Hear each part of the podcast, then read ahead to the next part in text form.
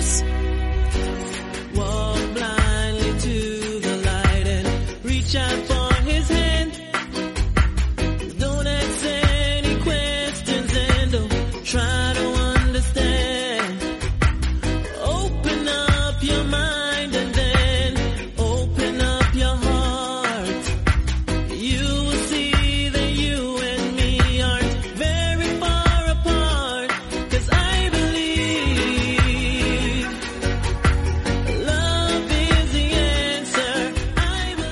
Buenas, bienvenidos a una nueva edición de MM Adictos. Hoy vamos a tener un formato especial, porque no va a haber un programa, sino que va a haber dos, pero lo vamos a dividir en dos partes, en dos audios también. En este primer audio vamos a entrevistar a Gonzalo García y a Óscar Panadero. A ambos lo hemos tenido ya aquí varias veces en el programa. A Gonzalo hace aproximadamente un año que no lo teníamos. eh, Estuvo en Italia peleando. Por si no lo estáis descubriendo ahora, un luchador amateur va a pelear este próximo fin de semana, el 6 de febrero, si todo va bien, que parece que sí, en Hombres de Honor 104. Y con motivo, ya digo, de la entrevista que le hicimos el año pasado y que han cambiado las cosas en este último año, pues también queríamos saber de y queríamos darles altavoz aquí para que la gente pues también supiera un poquito de cómo ha ido ese último año, de las metas que le esperan este 2021 y mucho más. Y también hablar con, con Oscar, que hace unos cuantos meses que no lo teníamos por aquí. Y luego en el otro programa vamos a hablar de alguna noticia adicional y algún comentario que nos habéis dejado esta semana que está por ahí y vamos a hacer una media hora adicional aproximadamente pues para hablar de alguna noticia así en corto que haya surgido. Además, pues mañana vamos a intentar hacer la grabación de Rising 26, del análisis de ese evento que se celebró. Si no lo habéis visto y no queréis esperar al análisis, pues que sepáis que en el canal de YouTube está puesto, eh, en el canal de YouTube de Rising gratuitamente, no tenéis que pagar nada y es perfectamente 100% legal, tenéis todos los combates. Pero si queréis escuchar el análisis, pues ya sabéis que eso habrá que esperar eh, seguramente hasta el lunes, pero que mañana tenemos la intención de, de grabarlo. Entonces, eh, una vez con eso en mente, vamos a, antes de eh, escuchar esa entrevista, dejaros que escuchéis esa entrevista que le hicimos a Gonzalo y a Oscar, hablar de nuestro patrocinador Dragons, la comunidad Dragons, de Nacho Serapio.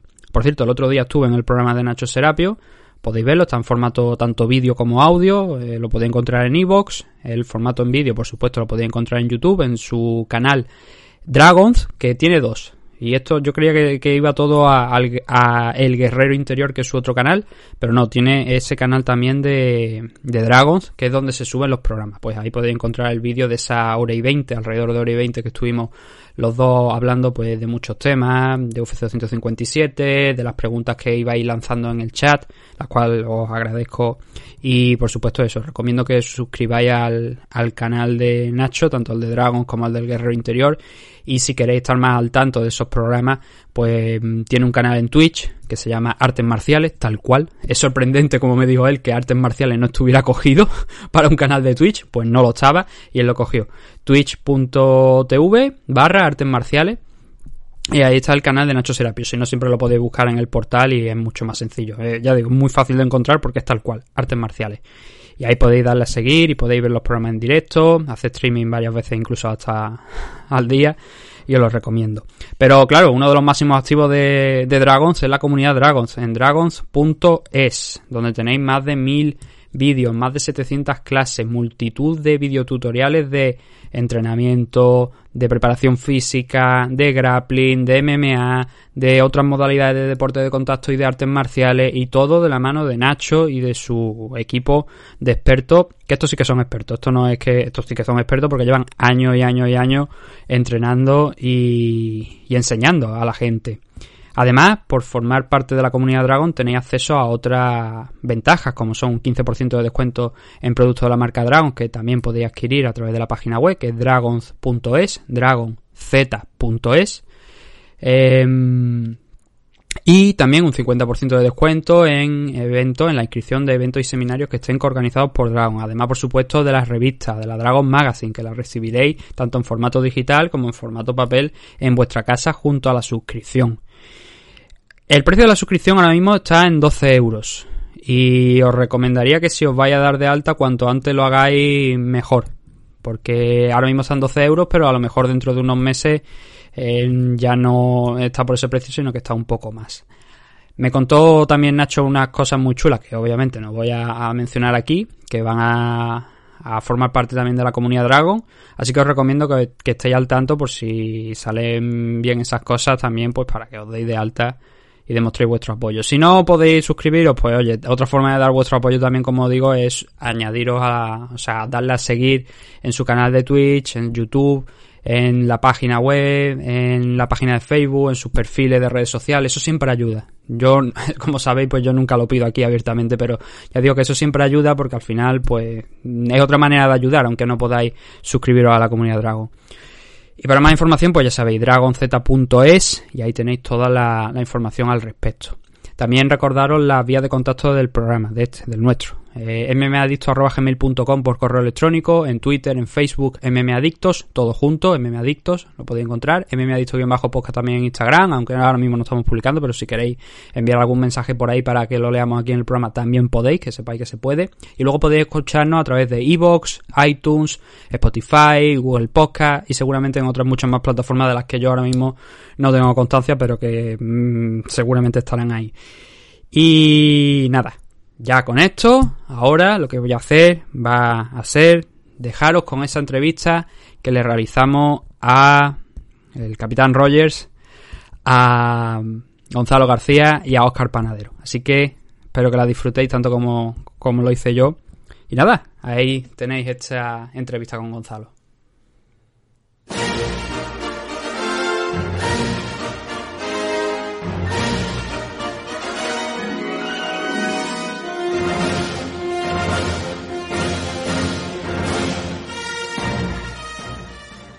Pues es tiempo de entrevista y ya lo habíamos advertido. Hoy tenemos aquí esta tarde en MM Adictos a Gonzalo García. Muy buenas tardes, Gonzalo. Buenas tardes, Nathan. ¿Cómo estás? Bien, aquí estamos. Y ahí también tenemos a Óscar Panadero, además justo a su lado. Muy buenas tardes, Óscar. Muy buenas tardes, ¿qué tal estamos? El motivo por el que Gonzalo y Óscar están aquí es que, como bien sabéis, se va a celebrar el evento Hombres de Honor 104 la semana que viene, el 6 de febrero, y Gonzalo va a pelear en ese evento. Y además teníamos, yo creo, una conversación pendiente desde el 2020, después de todo lo bien que le había ido el año allí en Italia, de todos los éxitos que había conseguido. Y por eso era también uno de los motivos de los que tenía muchas ganas de tener aquí a Gonzalo. Así que, oye, lo primero es lo primero. Esa pelea de hombres de honor 104, ¿cuánto tiempo hace que no te subes a la jaula? Porque con todo el tema de la pandemia, pues mira, con el tema del virus, yo creo que hace desde la Copa Italia del año pasado, que fue en diciembre, o sea, más de un año. Uh -huh. más, de un, más, de un, año, sí, un año y un mes, claro. Claro, y todo el tiempo que has estado parado, bueno, parado me refiero a subirte a la jaula. Has estado, me imagino, entrenando, has estado practicando, pero claro, dentro de todas las dificultades, ¿no? Que habéis tenido. Claro, eso es, superando, intentando superar el, confinamiento lo mejor que podíamos, con clases online allí en Italia, porque yo, bueno, yo cuando el confinamiento duro, eh, allí, allá por marzo o abril, yo me quedé en Italia. Entonces, claro, que no fue lo mismo que en España, ¿sabes? Confinamiento total. Entonces, pues entrenando como podíamos, con Oscar por clases online, una hora, una hora y media, todos los días, y intentando no perder el ritmo porque, pues, como todo el mundo, buscándose la vida, es que no queda más remedio. Uh -huh. Y ahora vuelve, a, va a ser la primera pelea en España desde hace más de un año, ¿no? Seguramente, porque ¿cuándo fue la última vez que peleaste aquí? ¿En 2019, no fue?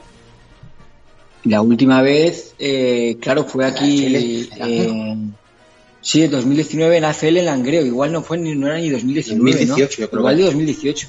Uh -huh. Pues a ver, espérate, tengo por aquí, claro, es que el récord. Sí, 2018, es verdad, pone aquí 2018. En AFL 17, sí, es verdad. Hace ya, joder, cerca de dos años y medio. ah, igual, igual sí, año sí, pero. Hombre, claro, has estado en activo porque has estado peleando la Copa Italia también. Eso sí que es verdad. Y, y yo creo que la última, en, la última en España no fue esa FL, fue, fue luego una Copa Buda que subimos a pelear a, al País Vasco. Uh -huh. Pero vamos, por ahí también, dos años, sí, mucho tiempo, mucho tiempo. Finales de año, noviembre, me parece. Sí, sí, sí. Sí, sí. ¿Y cómo llegas a este enfrentamiento? Porque claro, eh, tu rival, José de la Cabada, ya sabemos que también es un experimentado luchador. Eh, ¿Qué es lo que espera? ¿Cómo ves en la pelea, mejor dicho? Bueno, ya sabemos, ya sabemos que fácil no va a ser. Ya de, hemos estado viendo, analizando al, al chico y, y sabemos que, bueno, que va a ser una pelea dura, un rival duro. Pero mira, yo creo que estos eh, últimos meses me he estado preparando muy, muy, muy fuerte y yo llego mejor que nunca. Y oye, que esto es una pelea de MMA, que aquí nunca se sabe lo que va a pasar y yo voy tranquilo que el trabajo está hecho. ¿Sabes? El trabajo hemos trabajado, nos hemos esforzado, nos hemos sacrificado y ahora para adelante a, a disfrutar y a pasarlo bien. Además he visto en tus redes sociales que ya estabas en peso la semana pasada o esta misma semana, ya estabas en el peso de la, de la pelea. Sí, una, que eso vamos. Es la primera vez. Primera, primera vez que ocurre. Primera vez que ver, ocurre. siempre ha dado el peso, pero siempre Eso al final es. cortando agua. Claro. Siempre hemos dado el peso, pero al final las últimas semana, dos semanas pasando, eh, bueno, pues, restringiendo, restringiendo la dieta y, y pasándolo, bueno, pues eso, cortando, sacrificándonos, ¿no? Y, y esta vez, pues no, mucho más fácil, mucho más medido, mucho más eh, trabajado, gracias también a, bueno, a, a David Navarro, que, con el que hemos empezado a trabajar, que nos lleva la dieta y la preparación física. Y desde aquí le doy las gracias porque, vamos, me ha ahorrado sufrimiento por, por un tubo. Y pues eso, eso hace que, que a una semana, dos semanas de pelear, semana y media, estemos en el peso ya. Y ya que tenemos aquí a Oscar, tú que lo estás, lo estás viendo entrenar, ¿cómo lo ves? Nada, nada, está como un tiro, como un avión. La verdad es que yo siempre he dicho, os lo he dicho varias veces y lo he dicho por pasiva, que Gonzalo tiene mucho futuro porque es un tío muy dedicado, sobre todo ya no por el talento, sino porque es un chico que le dedica 5 o 6 horas al entreno cada día, si no las tiene las inventa y eso al final eh, se nota. Al final el trabajo supera el talento. Y, y en esta ocasión no, es una excepción. Eh, sabíamos que eh, José tenía, eh, por Pepe supongo que le gusta que le llamen, que tenía eh, muy buen bagaje, bagaje y un, bastante, un récord positivo, eh, pero creíamos que era una muy buena oportunidad para Gonzalo, eh, para dar un golpe en la mesa, aquí estoy yo, y como para medir su, es como vara de medir para, para ver en realidad cuál es su, su nivel de cara a, un futuro asalto al profesionalismo. Mm. Además que creo que mm, no recuerdo haber nombrado a- precisamente al rival. Eh, estamos hablando de José de la Cabada, Pepe de la Cabada, que como digo, pues ya es un luchador que tiene varias peleas aquí en... que lo conocemos todos, tanto en, especialmente en el plano amateur, como ha ido poco a poco escalando. Así que yo, desde mi humilde opinión, creo que es un gran rival y que la- va a ser una pelea muy, muy interesante. Ahora eh, has nombrado lo de la Copa Italia y me gustaría volver al año final de 2019, ¿no? Que ya estabas por allí por Italia, que además tuviste no solamente la Copa Italia de, de MMA, sino, si no recuerdo mal, también estuviste participando en la Copa de Grappling y creo que también la ganaste, si no, si no recuerdo mal, ¿no? Dos, las dos, nos eh, ganamos las dos. Y contanos, ¿cómo fue la, la experiencia aquella? Porque claro, estás en un país diferente, luchadores pues ya no, ya no es lo de aquí, ya es allí. ¿Cómo? ¿Has visto algún cambio entre España e Italia? Eh, pues bueno, yo iba, yo estaba allí, iba con, habiendo trabajado también, evidentemente no con el, no con la exigencia ni con el ritmo que, tenemos ahora, pero bueno, yo iba a ver a, realizar un buen papel, a ver el nivel que había allí y tal. Y primero fue la Copa Italia de grappling, que fueron tres combates, nos lo llevamos bien. Y al mes siguiente nos llevamos la, la, la Copa de la Copa MMA de Italia. Mm, Yo, bueno, hay, hay nivel, evidentemente, dentro del, del amateurismo cada vez eh, la gente está más fuerte, ¿no? Eh, pero como yo te diría, como el nivel que hay en España, en muy pocos sitios te puedes encontrar el nivel dentro de amateur eh, en España, eh, en otros sitios, ¿sabes? Mm. ¿Y por qué? Porque mira, a mí, claro, me surge la duda porque nosotros vemos, ahora ya, por suerte, tenemos cada vez más luchadores a nivel internacional en el plano profesional, pero sí que es verdad que hasta ahora parecía que Italia tenía más luchadores profesionales, por ejemplo, Alessio Sakara o a Cerilli, que lo hemos tenido hoy precisamente peleando en, en One Championship. ¿Qué es lo que crees que falta? Porque hay aquí a lo mejor, como tú dices, más nivel amateur, pero parece que esos luchadores tardan mucho en saltar al profesional. Eh, ¿Tú, tú por qué crees que es eso? ¿Cómo lo veis los dos? Allá que estáis aquí los dos, ¿cómo lo veis? ¿Por qué, por qué pensáis que algunos no saltan a profesional cuando pueden, se quedan a lo mejor esperando un poquito más y parece que estamos a lo mejor como un paso atrás respecto a profesionales, respecto a otros países. Yo creo que si aquí no, no hay, dentro de que tenemos tres representantes del UFC y con un nivel increíble, profesionales con un nivel increíble y amateur con, con muy buen nivel. Yo creo que es porque no hay tanta afición como en otros países. Entonces eso hace que, que sea más difícil vivir de esto que la gente tenga que compatibilizar trabajos, que la gente tenga que, y que a lo mejor pues no se dediquen, no se enfoquen 100% en, en lo que es las MMA, ¿sabes? Que tengan que estar haciendo otras cosas. Entonces yo creo que eso pues eh, puede ser un factor que influya en que eh, no haya tanta gente profesional o no haya no haya tanto bombo a los peleadores españoles, ¿sabes? Pero es que no es- estoy seguro que por, por nivel no es. Por nivel no es y, y, y de, vamos, eso estoy seguro. Yo creo que es eso. Bueno, influyen muchos factores, eh, Nathan. El- a, a mi criterio, por ejemplo, eh, Italia tiene un- una proyección de marketing que, que acojona, increíble, per- perfecta. O sea, tiene televisiones nacionales que hablan de MMA nacional, eh, entrevistas, eh, historias de vida, que hacen toda una amalgama de, crear, de crear interés, todo un trabajo para crear interés, que al final eh, el, el pozo social existe. Vas a cualquier sitio, en cualquier lado y todo el mundo sabe. No solo habla de MMA o de McGregor, sino que sabe de sus luchadores locales, entiende de qué estás hablando. Eh, no es algo raro eh, o afín decir que practicas MMA. Entonces, eh, pues eso, es, es casi imposible pensar que, que no haya una afición y por ende eh, mucho practicante. En España hay, como dice Gonzalo, yo concuerdo 100%, hay un nivelazo increíble, cada vez más. Y, y cada vez más a nivel eh, profesional, y cuando hablo de profesional no hablo de la gente que, co- de- que cobra, sino de la gente que entrena como un profesional, que son cosas diferentes. Mm. Para mí un profesional puede ser un amateur, puede ser un tío que vive por y para esto. Eh, cobrar es solo una nómina. Y al final, tarde o temprano, la nómina de 300 euros no llega a ningún sitio. Evidentemente, con un récord negativo o con un debutante no vas a poder, no, no vas a aspirar a cobrar 2.000 euros por pelear, y mucho menos 10.000. Porque, Tengo que, decir, porque- tengo que decir que cosas así se han visto, ¿eh? Pero, pero no funciona así. Tú tendrás que, que crearte un, un personaje, tendrás que darte a conocer, tendrás que tener una afición, tendrás que ser un producto de mercado vendible. Porque al final, para el promotor, no dejas de ser eso, un, producto de mercado. Pero si superas esos, eh, esos lances y, y te promocionas y tocas las teclas adecuadas, ya te digo yo que nivel hay de sobras para estar en muchas ligas.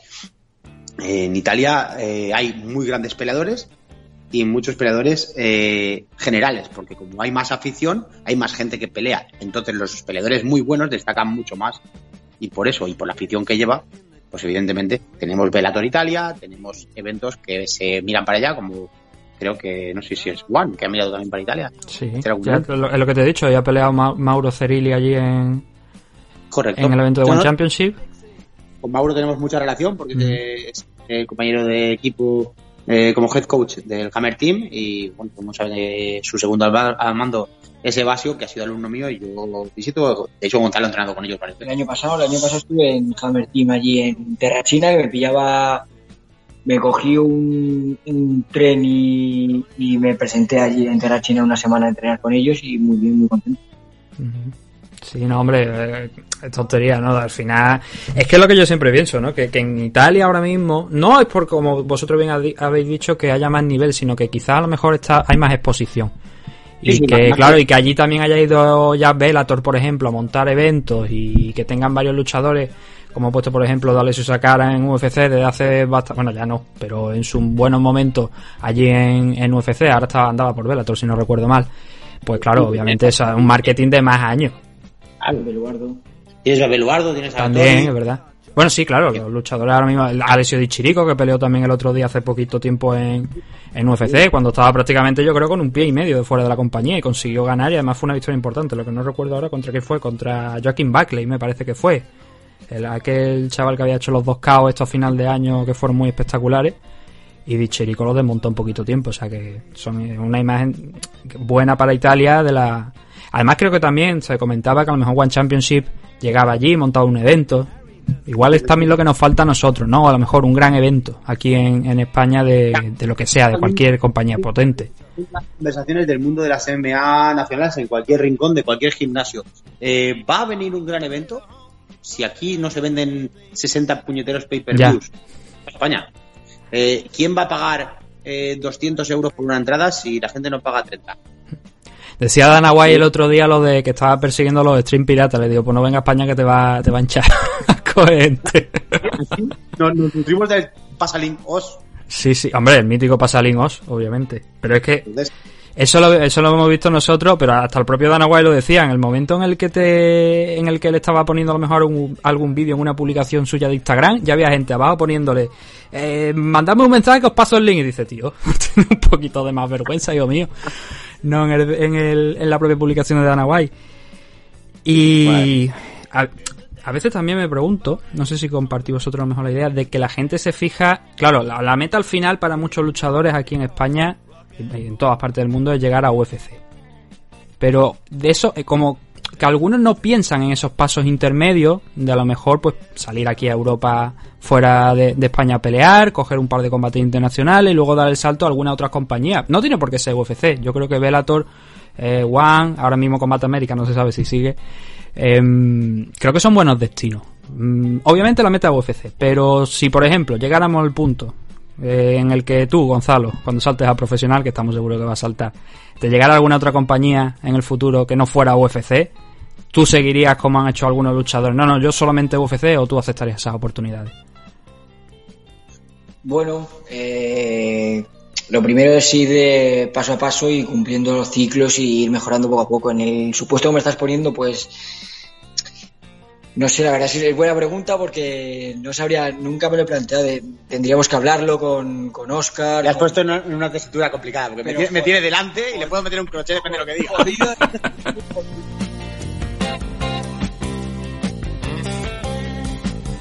And the man steps right up to the microphone. And says it last just as the time bell rings. A ver, es- esto es, es- como siempre, todo, todo el mundo que hace MMA, todo el mundo que, que, entrena, el, todo el mundo, el sueño más cercano, más lejano es acabar el UFC. Es es, es evidente. Es evidente, pero ya no solo por. Ya no solo por, por, por- Porque es que pelear en el UFC no es pelear en el UFC, es las puertas que luego te abre el escaparate que es UFC, el show que es UFC. el- cuando empiezas a ver MMA, ves, no, no ves no ves, eh, a ver, que se, entienda, no sé, no ves Combate América, ves UFC, conoces a la gente de UFC.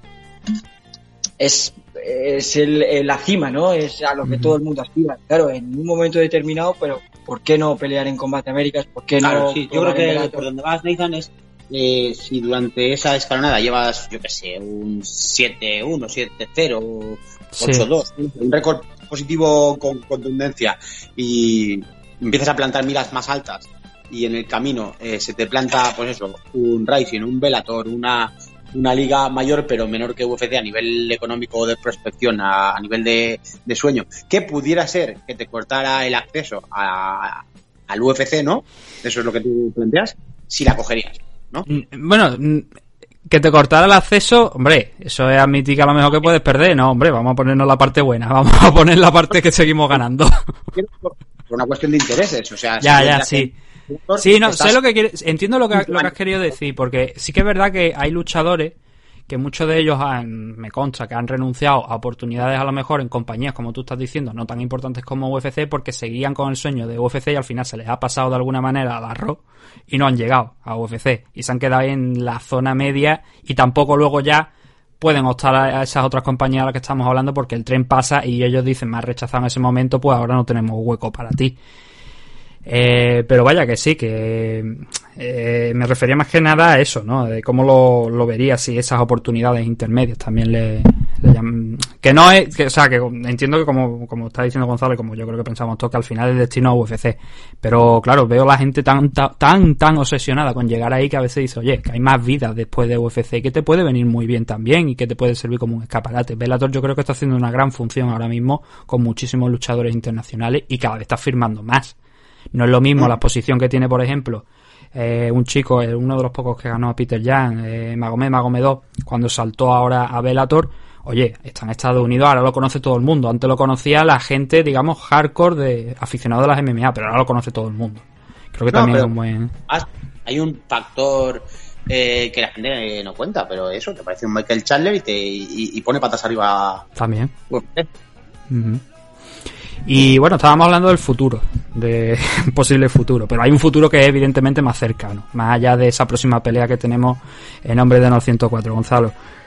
¿Cuál es el plan, digamos, la, la ruta a seguir en este 2021? Porque Oscar me iba adelantando el otro día que tienen la intención también de participar en, a nivel nacional en el torneo de las Felodas.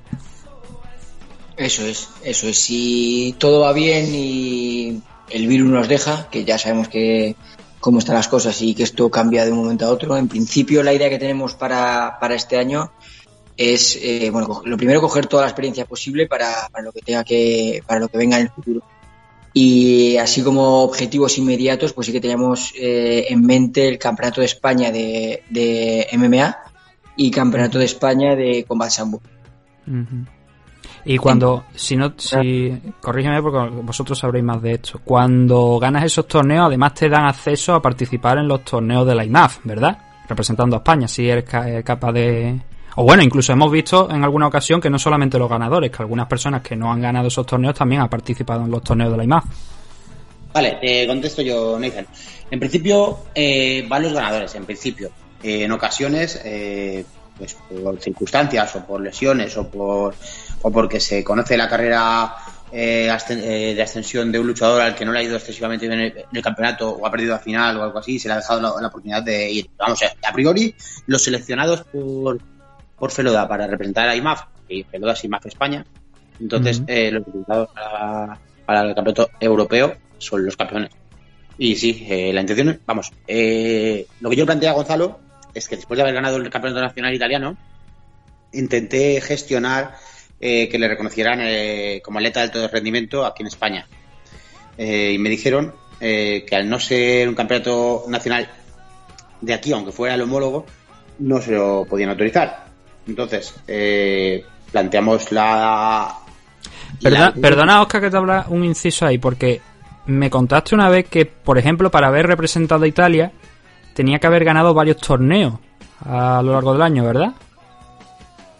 Sí, para mm, el método que hay en Italia, porque Copa, Copa Italia de, de MMA, eh, que no es como aquí que se hace una vez al año, allí hay dos, dos o tres. Entonces, eh, según cómo, cómo vayas quedando, tú vas clasificando.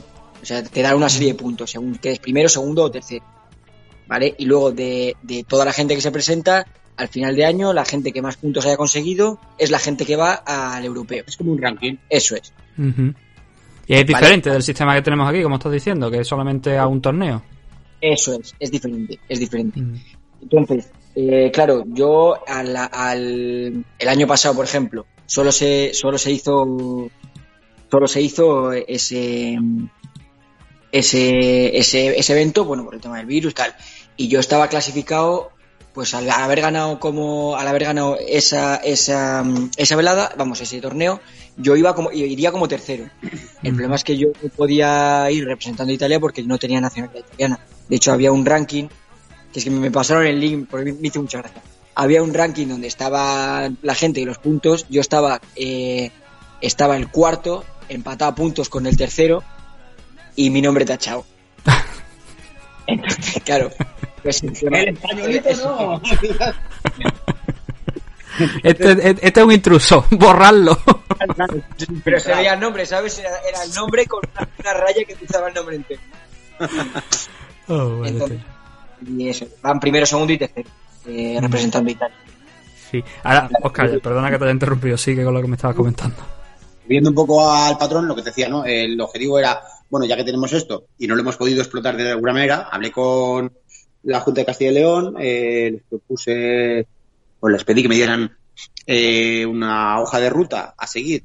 Como somos los catalanes con las hojas de ruta, ¿eh?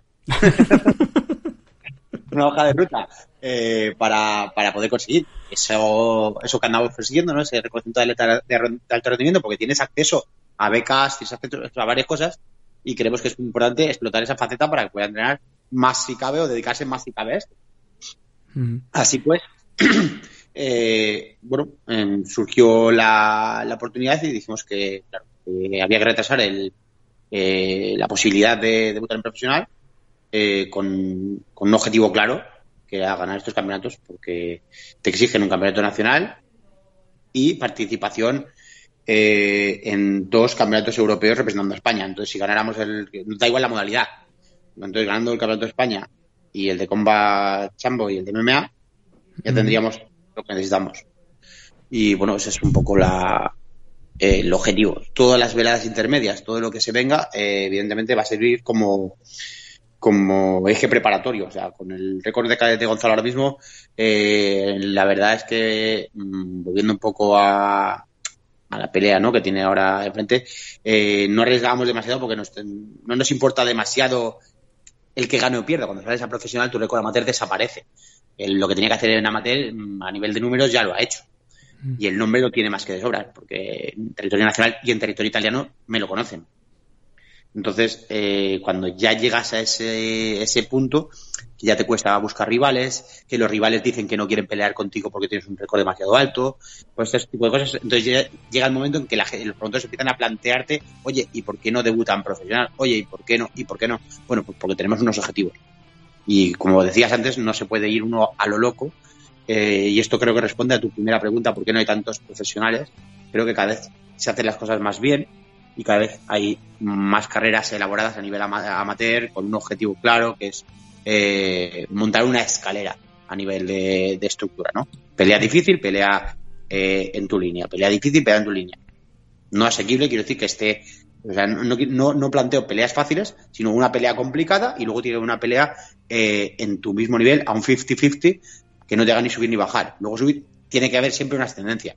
Ahora, en el punto en el que está, pues pelear con Pepe de la Cabada, que tiene dos peleas, eh, dos victorias en profesional, pues eh, nos va a mostrar eh, el, el camino a seguir de cara al profesionalismo y el nivel en el que nos encontramos ahora mismo. A nivel de eso, lo que hay que mejorar, lo mejoraremos. Y si se pierde, pues no pasa nada. Y si se gana, pues el golpe en la mesa está más que hecho. Mm, Has sacado un tema interesante, lo del tema de, de que Pepe tenga ya dos peleas profesionales. El evento no. va a estar regulado por Gamma. Mm, claro, habrá gente que ahora esté diciendo, no lo entiendo. No entiendo que sea una pelea amateur cuando este, esta persona ha peleado ya en profesional. Yo lo Eh, explico. ¿Se lo puedes explicar? Sí, por favor. Sí. Eh, Gamma eh, autoriza hasta tres victorias profesionales en sus luchas. Y de hecho, eh, tendría que remitirme, eh, porque exactamente no sé cuántas, pero IMAF eh, dicen en, España, mm, Feloda no permite que con una sola pelea, aunque sea derrota, pelees en amateur, pero eh, si vas fuera, eh, todas las elecciones IMAF plantean gente con, con peleas profesionales. Eh, recordemos que los mundiales IMAF eh, son IMAF WMMA. Sí. Y en WMMA pelea gente que pelea en el M1, en el caso de Polonia, o Ujú. Me consta, me consta. no muchos estaban Valentina Shevchenko peleando en las campeonatos del mundo. Entonces, eh, es un poco absurdo mm, menospreciar un poco a alguien solo porque tenga una o dos peleas eh, en esa categoría. Nosotros, en realidad, creo que nos aporta más que nos quita el hecho de que él tenga experiencia profesional. Porque con las peleas amateur muchas veces Claro. te- por inexperiencia o por adrenalina o por lo que sea, sale descontrolada, te, te afea la pelea, no te deja hacer una pelea estilista, una pelea preparada, una pelea con la suficientemente experiencia como para saber estar dentro de la jaula y tomarte el tiempo que requiere para elaborar un game plan adecuado y hacer la pelea una pelea bonita de cara al espectador. Bonita no a nivel de, eh, como nos gusta en España, palos y navajazos, sino bonita a nivel de, de verdad, bonita a nivel Sí, de... te entiendo perfectamente. Yo también, cuando veo a los aficionados que más se, que se centran más sobre todo, "Eh, es que esta pelea ha sido aburrida porque han- se han metido en una batalla de Grayling y digo, madre de Dios, lo que se están perdiendo esta gente. Em, es la primera participación que queréis hacer, bueno, que vaya a hacer en el torneo de la Feloda, ¿no? Porque en otras ocasiones creo recordar que lo intentasteis, pero no llegasteis a participar. Eso es, hubo, íbamos a haber intentado eh, antes de antes de la antes del año en el que fue a Italia, Intentamos también ir al Campeonato de España de, de MMA, pero bueno, por un tema de que no llegaron a tiempo. Burocracia. Eso es. No llegaron a tiempo eh, los análisis que te exige la, eh, la competición para, para poder pelear. No pudimos, no pudimos presentarnos. Y también mm, a la hora de presentarse a un torneo tan importante, supongo que el tema de los patrocinadores obviamente os viene muy bien. A ver, Venir bien, venir bien, viene bien. Lo Claro que viene bien, obviamente, pero ¿me entiendes lo que quiero decir? No, Oscar, que, que digo que cómo va el tema de... Porque las dificultades que tiene un luchador luego también a la hora de afrontar, y sobre todo también desde el plano amateur, ¿no? Porque de lo que estamos hablando. Eh, Hemos hablado antes de los profesionales, que algunos se suben a la parra y cobran un dineral, pero en general cobran poco, lo que de esto. Entonces, para un luchador amateur tiene que ser incluso todavía más complicado, ¿no? El tener, porque te tienes que pagar el viaje, tienes que, que la, la preparación y todo. Y, y ese tema, ¿cómo, cómo lo lleváis? Cuando afrontando una pelea, por ejemplo, ahora que, te- que tenéis. Además, eh, se junta a mayores un problema que hemos tenido, que ha sido de nuevo el COVID, ¿no? Eh, gracias a, a este maravilloso virus, eh, no se han celebrado eventos, entonces no se ha podido celebrar o la, no se ha podido cumplir con, lo- con los requisitos que tú, que tú alcanzas de negociación con, varios, con varias eh, patrocinadoras, eh, porque no hay eventos donde, donde lucir, donde, donde exponer un poco su material, ¿no? En los acuerdos que tú llegas, pues no los puedes cumplir. Y por culpa de esto y por la inactividad, varios de los patrocinadores a nivel de equipo eh, han ido cayendo uno a otro. Eh, si se reanuda la competición, los iremos eh, retomando. No obstante, eh, bueno, pues hemos buscado otras vías de apoyo. Ahora. Gonzalo te cuenta alguna. Mira, lo- eh, hemos estado, hemos hecho camisetas, ¿sabes? Para intentar, pues eso, por lo que dices tú, es un, es un, con todo el problema que ha habido, es, es, es difícil costearse el tema de la suplementación, el tema de los viajes, el tema de, bueno, pues todos los gastos que genera el, el tema de material, todos los gastos que, que se generan, ¿no? Y eso, hemos hecho camisetas que, pues bueno, que trabajando con, con Custom Fighter y, y que nos hem- hemos sacado un dinerillo pues eso para el tema de viajes, para el tema de pago de licencias, para suplementación y tal. Y, y como siempre, bueno, contamos con la ayuda de allí de Valladolid de, de las chicas de Pole Dance, que nos ayudan en todos los viajes que, que hacemos, se portan muy, muy bien con nosotros.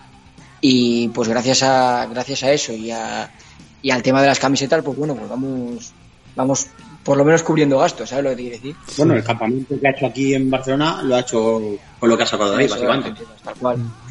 Eso es. Bueno, ya, ya que estamos, ¿las camisetas las siguen vendiendo? Sí, las camisetas sí, bajo trabajamos bajo bajo pedido y cuando cuando hay un pedido así de de 5 o 10 camisetas volvemos a volvemos a pedirlas y, y nos las hacen guapísimas las camisetas, ¿eh? Nathan, no sé si las has visto en, No, sé si no, visto. No lo he llegado a ver, por eso te digo que, oye, ahora cuando acabemos voy a ver cómo va la situación y lo promocionamos también, obviamente para que la gente sepa dónde puede adquirirla. Porque, oye, cualquier apoyo es bueno y más en los tiempos que estamos tan complicados. Y ahora que has dicho lo del tema del entrenamiento, ¿cómo lo estás llevando? Sí, dime, dime. Digo que la siguiente movida estoy planeando hacer unos delantales con una chorra fuera que ponga saluda al capitán. Si no existiera Meme Adicto, tú te das cuenta que tú eso no lo podrías hacer en cualquier otro programa, ¿verdad? Yo lo podría decir donde quiera, como lo hago siempre. Bueno, también, pero. Eh, estaba hablando de lo del tema del entrenamiento, porque claro, ahora con el- vosotros, pues bueno, tenéis, sois deportistas y, a lo mejor pues tenéis alguna serie de, digamos, eh, mayores posibilidades de por lo menos entrenar o algo, pero aún así, mm, por lo que me habéis contado, está siendo bastante complicado también el entrenamiento. ¿Cómo lo habéis llevado el training camp? Pues bueno, ahora eh, cuando he estado entrando en Valladolid, pues tanto en Valladolid como aquí en Barcelona, como podemos, porque estando la situación como está es, eh, es complicado. Entonces, eh, agradeciendo siempre a la gente que, siendo consciente de la situación, me ha podido echar una mano, pues aquí en Barcelona, eh, Xavi, que es donde estoy, es el chico que, que me está cogiendo en su casa, eh, Jesús Arjona con, con su hijo que vino a hacer sparring con nosotros y con gente de su gimnasio, eh, Jordi, eh, bueno, eh, todos los chicos que me están echando aquí una mano y como, como podemos, eh, sacando, sacando el tiempo que podemos, en lugar donde podemos, que si en el parque, que si como todo el mundo, eh, Nathan, porque al final la situación es igual de, igual de jodida para todos y el que quiere algo le cuesta y, y buscándose la vida como uno puede, ¿sabes? Piensa que hay comunidades en las que eh, los gimnasios están cerrados. Eh, muchas de ellas, pero en algunas de, en algunas comunidades eh, te autorizan con una licencia y una inscripción a una competición oficial que los competidores entrenen. Eh, aquí ni siquiera es el caso en Cataluña. O sea, tenemos eh, buscar una vida como se puede, eh, solo con los competidores, eh, haciendo pruebas de antígenos cada día para que la gente no venga aquí y así vamos. Mm, Sí, claro, yo recuerdo el ejemplo de otro luchador que, por ejemplo, tuvimos aquí en el programa y que pasó por las mismas dificultades para hacer el, el entrenamiento fue sin ir más lejos Joel Álvarez. Cuando Enrique tuvo que salir allí y nos dijo lo mismo, Enrique tuvo que estar haciéndose pruebas constantemente casi todos los días para demostrar pues, que estaban bien y sanos. Ya no hablemos de todo lo que han hecho en UFC, que a, a Enrique le han tenido que poner la nariz nueva prácticamente con todos los los bastoncillos estos que le han metido para las PCR, porque ha tenido que ir dos veces además. Cuando me pedan el tercero voy a reclamar el chino, me, lo- pongan por el culo que por lo menos no Sí. no se pasa tan mal, ¿no? Sí, no, esa, esa es la novedad que han dicho ahora, que ahora ya están haciendo pruebas anales. Digo yo, sí, eh, venga, eso que se lo hagan en China, que, que- está bien, aquí que no, no lo intenten. Eh, Oscar, tú me comentaste también, saliendo un poquito de lo del tema de la pelea, que ahora estás envuelto en un nuevo tipo de proyecto. Que no sé si nos puede hablar de él. Sí, sí, bueno, puedo esbozarlo, ¿vale? No puedo eh, desgranarlo demasiado porque, bueno, pues eh, el artífice de la idea junto conmigo es Félix Castillo del TMC de Gerona Eh, y, bueno, pues él tiene una plataforma, TMC Online, la podéis visitar, de momento está eh, en lencería, como cuando vas a ver putas a Holanda. Entonces te puedes Al pasar me, al final me censuran a mí. te censuran, no, y si te censuran, censuran.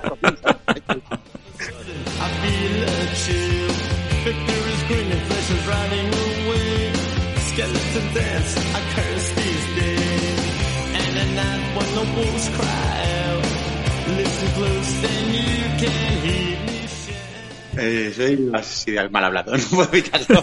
no importa, ya puede decir lo que quiera. Entonces entras en la página y bueno, pues, eh, habrá unos descargables, creo que están las promos o creo que están las carteleras, no lo sé todavía, porque yo con la informática pues soy bastante cavernícola. Eh, y yo le pongo pues un poco el, capote en la en parte de la facción técnica eh, que junto con él pues estamos des- desarrollando una especie de enciclopedia virtual donde vamos a descargar se podrá descargar previo, previo pago eh, cursos de todo tipo eh, referentes a, a nuestro deporte y todo lo que lo envuelve. Es decir, medicina, tratar traumatismos, cursos de Catman, todos estamos intentando homologarlos con federaciones y estamentos eh, que los ampare, eh, legales y oficiales. Entonces, eh, será como, ¿cómo te diría? Pues eh, curso de entrenador. Porque tú cuando vas a titularte como entrenador de, de MMA o de cualquier otra disciplina, eh, lamentablemente no hay ni siquiera un puñetero tribunal. O sea, tú vas, haces unos cursos eh, teóricos, haces unos trabajos y luego haces una parte presencial de dos días que deja de ser un seminario eterno que, en realidad no sirve para nada, porque cuando vas a titularte como entrenador solo vas a, demostrar que tienes los conocimientos, no vas a aprender. Si vas a aprender es que no puedes ser entrenador. Entonces hacer un seminario no es la vía correcta, lo hemos hecho un poco entender, lo hemos vendido así y parece ser que, incluso Feloda está en la misma línea que nosotros, así que posiblemente saldrá todo, eh, bueno, posiblemente no, mm, casi seguro saldrá todo eh, homologado por Feloda y la idea pues será eh, desgranar tanto la parte técnica de por fases de todo lo que tiene que saber alguien para acabar dando clases de entrenador, como clases de coaching psicológico deportivo, como clases de, como curso de arbitraje, como curso de Catman, como curso de, de preparador físico, elaboración de programaciones, eh, curso para aprender a elaborar un game plan y a leer un combate, eh, todo lo que se te pueda pasar por la cabeza que tenga referencia con nosotros, eh, contratado una enfermera y un doctor para que vengan a, a dar eh, instrucciones de cómo, eh, desde cómo colocar un hombro a nivel de traumatismo a cómo trabajar eh, un RCP o con- cómo trabajar con un DEA, haremos partes prácticas, o sea, van todo por ahí. Y la verdad es que pues, el global es eh, un movidón de horas terrible. Félix ha montado una, un estudio de, de filmación con todos los aparatos allí en Gerona y nos juntamos eh, cada vez que podemos, cada vez que ninguno de los dos tiene compromiso, que ya es difícil, y vamos filmando horas y horas y horas y horas para tener allí un material suficientemente vasto como para eso, como para que lo coja alguien y, y sea como, ¿cómo te explicaría? Como si fuera un centro de, de preparación de oposiciones. Tú te apuntas a, a un centro que te prepara para opos y cuando te ve listo te dice, ya lo estás y te presentas. Si suspende, suspende, pero es que tiene que haber un tribunal. Entonces, para que haya un tribunal tiene que haber algo que te prepare para pasar ese tribunal. Y bueno, pues como nadie lo hacía, eh, por- te aseguro que por el trabajazo que requiere, pues nos hemos puesto nosotros. Eh, estamos hablando de, si te digo 800 horas lectivas, me quedo corto. Hombre, mucho mejor que sea todo homologado, ¿no? Que esos gimnasios típicos donde vas allí, pagas 100 euros y te dan el cinturón. Bueno, el- la idea de todo esto es que tú pagues lo que tengas que pagar, ¿no? Lo que se acuerde en su momento después del trabajo que hemos hecho, porque los trabajos se han de pagarse y si no son trabajos, son voluntariados. Eh, y tú salgas de allí, nosotros pagaremos la cuota pertinente por el derecho a examen a las federaciones eh, con las que trabajemos, autonómicas o nacionales o las que sean, o internacionales o las que sean. Entonces, eh, dentro de la cuota a ti ya te entrarás el derecho a examen. Pues nosotros te preparamos y te lanzamos al examen para que lo tengas todo listo y salgas de ahí con el título hecho. Y entonces, Y, eh, sí. con mucho trabajo por, por medio, pero bueno, y estamos dándole al coco y, y trabajando. Vale, eso es una buena noticia. Y desde luego, oye, es una muy buena idea. A mí me parece una muy buena idea eso de que la gente, pues, oye, tenga un centro, o sea, una base para aprender y luego, como tú bien has dicho, presentarse. Cerrando ya la entrevista. Sí, dime, dime. Claro. Te digo que no se trata tanto de ver eh, solo que sean videotutoriales, ¿no? Como, como si podías descargarlos de, de- de YouTube. O sea, eh, pues son Sí. clases tutorizadas con su con tu, con tu tutor para hacer eh, eh, clases online eh, en vivo para que puedas solventar dudas, con fase presencial, con fase práctica para que vengas a, a resolverlas, eh, con días, cada 15 días, o cada los días que vamos, va a ser así, cada dos veces al mes o así, eh, planteamiento de, dudas que te hayan surgido eh, para poder resolverlas, eh, conflictos que se te análisis de, de eventos, eh, por ejemplo, en la fase de arbitraje, pues análisis de eventos eh, reales sucedidos en directo. Los que estemos controlando el tutorizaje, viendo cómo puntúa el resto y el resto puntuando en vivo la pelea que le planteemos en ese momento. Siempre con un, con un criterio en ese, en ese sentido, pues eso, mm, basado más en, en la experiencia y en lo que no nos gusta, porque Félix y yo somos dos frikis. Nos encanta lo que hacemos y le echamos más horas un reloj. Entonces, eh, no nos cuesta nada reconocer lo que se hace bien y lo que se hace mal. Así que lo vamos a intentar es eh, moldearlo de tal manera que no se pueda hacer mal o que se- lo puedas hacer mal o lo puedas hacer bien. Ujú. Pero que lo vaya a hacer mal llegará al examen, porque vamos a intentar forzar para que haya un tribunal y no lo pueda pasar. El objetivo de todo esto es que, claro, eh, se cree un sistema de, de acceso para garantizar una- unas escuelas, unas docencias eh, pues competentes.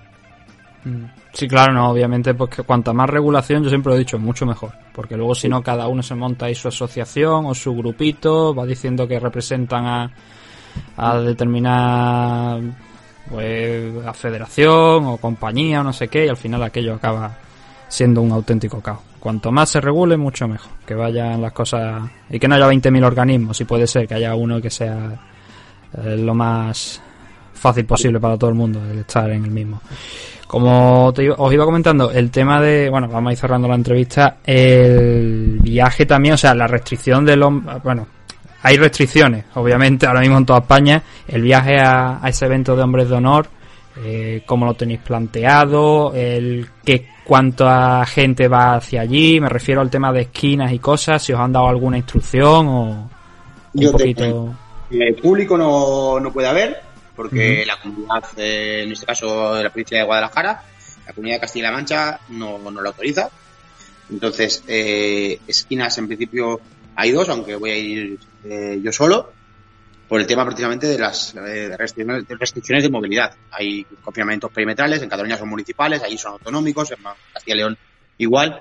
Entonces hemos tenido que solicitar eh, una hoja de desplazamiento eh, a, a la Asociación Española de, de- de MMA, que es la que regula hombres de honor, y a su vez Gamma como internacional que lo avala, porque se puede hacer siempre que sea un evento oficial, nacional o internacional. Al mismo tiempo, hemos solicitado por medio de la Federación Catalana de Lucha, que es en la que yo tengo el club dado de alta aquí, y Gonzalo tiene licencia también aquí, una hoja anexa eh, que justifique que como competidor pelea en esa y tenemos que desplazarnos y a mí como entrenador. Entonces, eh, en principio con eso no, no se tiene problema, esperamos. En resumen, que hay que pedir muchos papeles para, para poder hacer el viaje. No te garantizan que no agarres con el, con el señor de triconio cabreado y te diga que no pasas. Sí. que pasas y te proponga para sanción y luego tengas que recurrirla y ya te metas en un berenjenal de este tipo. Pero vamos, vamos a cruzar los dedos por el- pensando en que estarán celebrando otra cosa. Bueno, chicos, Gonzalo, acabando. eh, algo que le quieras decir a la gente que nos esté escuchando hoy. Promocionar redes sociales también si tienes, donde te pueden encontrar, todo lo que quieras decir, lo, lo puedes decir ahora. Eh, pues nada, que, que si queréis seguirme el tema de las camisetas y redes sociales, eh, Gonzalo barra baja García 97 y en Instagram y que nada, que agradecer, eh, sobre todo agradecer a- al, al equipo aquí que lleva Oscar y a mis compañeros de, al Campeón Club de, de aquí de Sabadell y a mis compañeros de Valladolid que son los que siempre están apoyando, empujando y echándome una mano y más en la época en la que estamos que para nadie es fácil. Y nada, eso, muchas gracias a ellos y muchas gracias a ti también, Nathan, por, por dejarnos hablar, dejarnos eh, eh, servir como escaparate y, y por ayudarnos en, en este proceso, ¿vale? Muchas gracias, tío. Nada, a ti. Oscar, tú, bueno, tú ya vas por libre, tú di lo que quieras. Bueno, yo te iba a decir que nos vemos acabaron los formalismos. Claro, yo te iba a decir que nos vemos en los bares, pero tampoco se puede, así que. No, no sé, no sé cómo lo vamos a afrontar y no sé cómo decir algo sin que me encierren. La verdad es que. Si no, me han- eh, si no nos han cerrado en 11 años, yo creo que ya no nos cierran, así que puedes decir lo que quieras. Me pasa por la cabeza ahora mismo. ¿no? Piensa que ahora tenemos, eh, aquí en Cataluña hay elecciones el día 14 de febrero, como sabréis todos, eh, que creo que es el motivo fundamental por el que puedo decir lo que me dé la gana, ¿verdad? Sí, sí, total. Sí. Eres responsable de tus palabras, a fin de cuentas. Yo no, si pienso no hablo. Escucha, eh, no nos han encerrado en casa y no nos han encerrado porque hay elecciones catalanas que perjudicarían a ella, hasta ahora, eh, exministro de Sanidad, que se presenta aquí como eh, el salvador de Cataluña porque ha atacado a Madrid a cuchillo eh, al frente de Ayuso, simplemente por el hecho de eso. Entonces, eh, nos están conteniendo, yo creo, porque pese a que nosotros los gimnasios y los centros deportivos movemos gente y promovemos salud, para ellos somos números. Y hay que tenerlo muy claro. Entonces, a nivel social, a nivel de números, no somos más que una ínfima parte de la sociedad. La gran mayoría de la sociedad, hablas con ella y lo que quieren es que nos entierren. Entonces, eh, como no lo hacen por no perjudicar a las catalanas, lo que están haciendo es tenernos a nosotros cerrados para tener un arma y decir, hacemos lo que podemos, hemos cerrado todo lo que es social. Los bares, los gimnasios. Yo no estoy negando nada, no estoy negando que haya virus, no estoy negando absolutamente nada. Lo que estoy diciendo es que las medidas no tienen ningún sentido. ¿Qué pasa? Que a las 6 de la tarde o a las 8 de la tarde el virus se sale de casa. Que a las 10 de la mañana, a las 9 y media te puedes tomar un café en un bar, pero a las 10 de la mañana no. Porque el señor virus sale a controlar. Eh, eh, son medidas completamente absurdas que responden más a política que a otra cosa. Y eso nos está afectando como, como sector, ¿no? Como sector deportivo y deportes de contacto, y MMA concretamente, nos está afectando en todo. Se han caído y se caen millones de eventos. Y Sí, no, no, vaya, me- de en el último año, yo te Claro. puedo decir que tranquilamente, yo creo que el último evento que se ha realizado aquí en España, digamos, pues con cierto El O sea, que Valkyrias. sea un evento realmente importante. Sí, efectivamente, creo que fue el Valkyria, me parece. La Feria de Valquirias. Pero, pero es que voy a más, voy más a ir más allá. No solo es que no se, se caigan los eventos, que ya es traumático de por sí. Es que las peripecias que tiene que hacer un promotor para reajustar el fight card 15 millones de veces por las caídas de los luchadores por las PCRs y el ajuste o desajuste económico que le supone el trabajar sin público, el trabajar sin nada, cuando luego tienes que comerte, que te puedes saltar el perimetral por ir a un puñedero meeting de, de las narices, pues es inconversible y al final nos tiene, a todo el sector nos tiene quemados, no lo siguiente. Así que ya veremos a ver por dónde salimos. Así que si, si queréis verme, podéis verme el día 6 por streaming eh, en la página de Hombres de Honor o el día 14 en las telenoticias. Eso te iba a comentar porque me había olvidado preguntaros. La retransmisión, ¿hay retransmisión del evento? Eh, ¿De pago, gratuita? ¿Sabéis algo para que la gente pueda...? Yo supongo, no, no me lo han confirmado, pero vamos, eh, por números, si no hay público, entiendo que va a ser de pago, porque si no, eh, se va a pegar una leche el promotor como, como un campano. Entonces, mm, no creo que sea excesivamente caro, pero, pero sí supongo que tendrá un coste de pay-per-view mm, que yo calculo alrededor de los 12 euros, me imagino, ¿eh? no lo sé. Estoy, estoy- me estoy aventurando, igual, igual luego me llama eh, Chindo Mordillo, que es el promotor del evento, y me dice, Oscar, das un precio que no es verdad. Pero es que no lo sé, me lo estoy inventando. No, bueno, si, Eh, si Chinto nos escucha, pues es que... O mediante... Mediante, mediante ti o mediante un correo electrónico o lo que sea, pues que nos lo aclare, que nos diga eso. Y yo siempre lo he dicho, de buen grado. Yo anuncio aquí lo que haga falta y promociono lo que haga falta por ayudar. No, luego si le pregunto por WhatsApp y si me contesta, te lo digo yo. sí. Perfecto. Eh, o sea, tú me lo dices, lo pongo. Claro, el streaming sé que será por la página de Hombres de Honor porque han sacado plataforma propia para hacer streamings. Y la publicidad la pondré en mis redes sociales, eh, Panadero o Caballeros de Oc, o cualquier día la pondremos en las stories y en tal de todo. Yo creo que todos los días eh, estamos haciendo una, una promoción bastante amplia de la velada. Primero, porque creo que hay que apoyar a los eventos nacionales y segundo, porque mi luchador está en medio. Y yo, yo veo el negocio como un negocio, es show business y hay que crear una historia de luchador. Entonces, eh, vamos a dar un empujoncito a esto para que se promueva y cuando vayamos teniendo información, pues la iremos colgando. Pero vamos, seguro, seguro, seguro que se va a poder ver por streaming. Bueno, pues ahí estaremos atentos a ver qué información hay y desde luego pues lo promocionaremos para que todo el mundo pueda seguirlo. Lo dicho, mucho, eh, muchas gracias chicos por haber estado esta tarde aquí, a ti Gonzalo, a ti Oscar y mucha suerte con la pelea. Que vaya bien la cosa. Eh, una cosa, Nathan. Sí, dime. La suerte no se le desea a ningún luchador. El trabajo está hecho. La suerte es para los toreros. Bueno, eh, venga, pues no te deseamos suerte. Nada, un saludo a todos, de verdad, muchas gracias por haber estado aquí esta, esta tarde. Chao. Chao.